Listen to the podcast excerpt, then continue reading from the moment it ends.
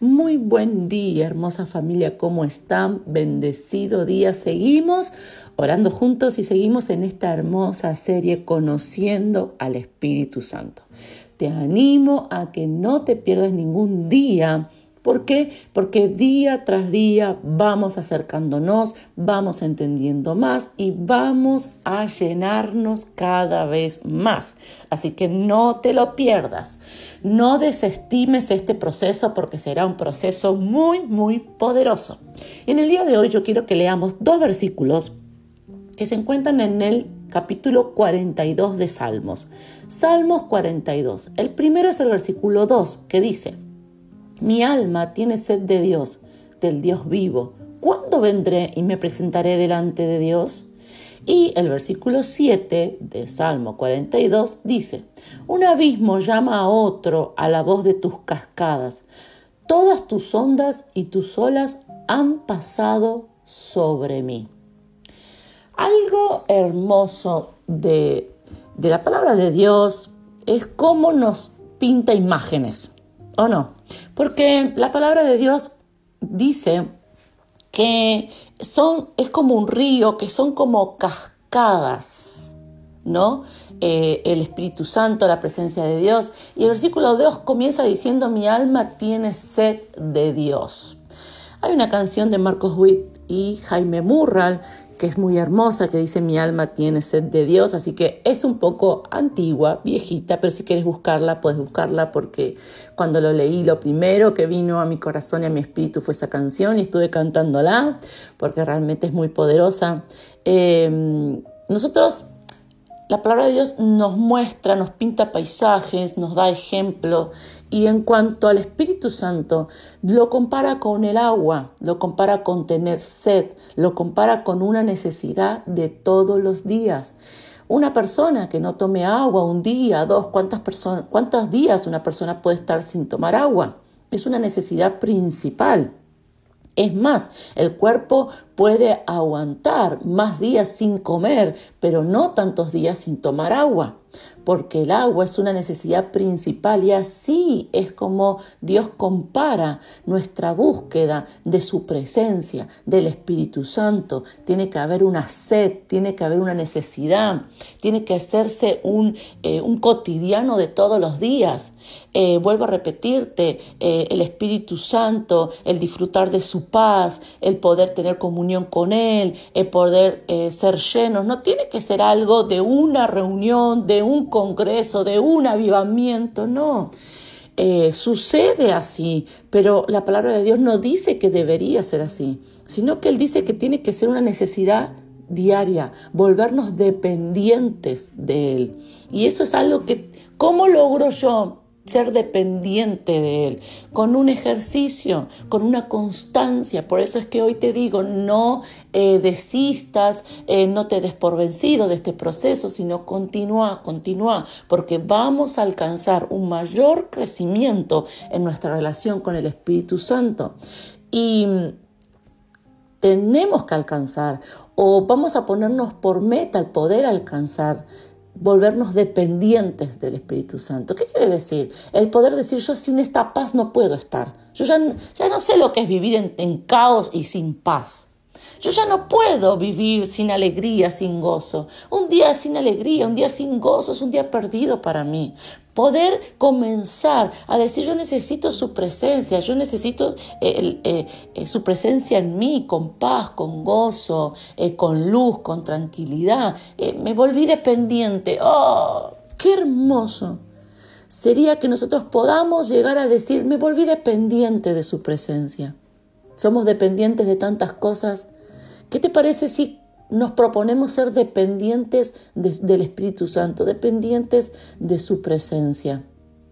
Y el segundo versículo que leímos, eh, Salmo 42, 7, dice, un abismo llama a otro a la voz de tus cascadas. Todas tus ondas y tus olas han pasado sobre mí. Representa al Espíritu Santo como una cascada de agua. No sé cuántos pudieron estar quizás en vivo y en directo, en una, viendo una cascada o disfrutando eh, de, ríos o de una caída de, agua natural. Eh, y es realmente hermoso. Todos aquellos que podemos o pudimos haber contemplado eso, es hermoso. Es hermoso, aun cuando si no, no fuiste a ningún lugar, pero lo podés ver en un video, en una imagen no representa algo eh, eh, refrescante, algo poderoso, algo majestuoso. Yo quiero que pintes esa imagen en tu mente por un instante en esta mañana, porque la palabra de Dios dice que así esa cascada es el Espíritu Santo, que donde cae llena, que cae con abundancia, que cae con belleza, que cae con refresco. Y dice que cuando hay un abismo, cuando hay un vacío en nosotros, nosotros podemos descubrir cómo el Espíritu Santo llena ese vacío. Pero cuando cada vez que Dios, y quiero que me prestes atención en esta mañana, porque cada vez que Dios llene un vacío en tu corazón, va a aparecer otro. ¿En búsqueda de qué? De que el Señor continúe llenando y continúe saciando. Cada vez que vos encuentres, Dios llenó el vacío en mi corazón en esta área, pero cuando sientas la llenura del Espíritu Santo en esa área, vas a darte cuenta que hay vacío en otra área. Y muchas veces eso nos frustra o el enemigo lo usa para decir, no viste, al final nunca estás bien, al final siempre te falta, pero eso no es verdad. Lo que la palabra de Dios dice es que cada vez que Dios llena un vacío, otro vacío en tu vida va a aparecer, ¿Y qué quiere decir? Que Él lo va a llenar también. Y nunca se va a terminar ese proceso, porque es un constante de llenar, un constante de llenar, un constante de su presencia llenando, inundando tu corazón. Así que yo quiero animarte en esta mañana a que si vos decís, si yo en un área experimenté la llenura del Espíritu Santo, yo fui llena en esta área, yo disfruté de esto, yo experimenté esto, yo vi cómo Dios sanó esta parte de mi vida. ¿Cuántos tienen un área que vos podés decir, Dios sanó esta parte, Dios llenó, su presencia siempre en esta área me acompaña? O tengo mucha claridad en esta área porque recibí de Dios, recibí de su presencia y no fue de un día, sino que me acompaña todos los días. Y yo quiero decirte que otras áreas vacías van a comenzar a aparecer. Y eso no te tiene que desanimar.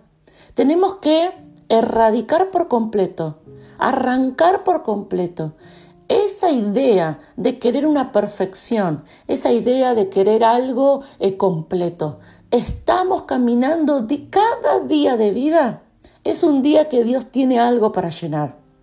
Entonces no tenemos que frustrarnos por las áreas vacías, sino entender que porque Dios está, estamos viendo las áreas vacías, pero la promesa es, y quiero que lo recibas en tu vida hoy, la promesa es que cada vez que Dios llena un vacío, va a aparecer otro, pero ese otro vacío va a aparecer en búsqueda de una nueva llenura de Dios. Dios va a saciar constantemente cada vacío en tu interior. Oremos juntos en esta mañana.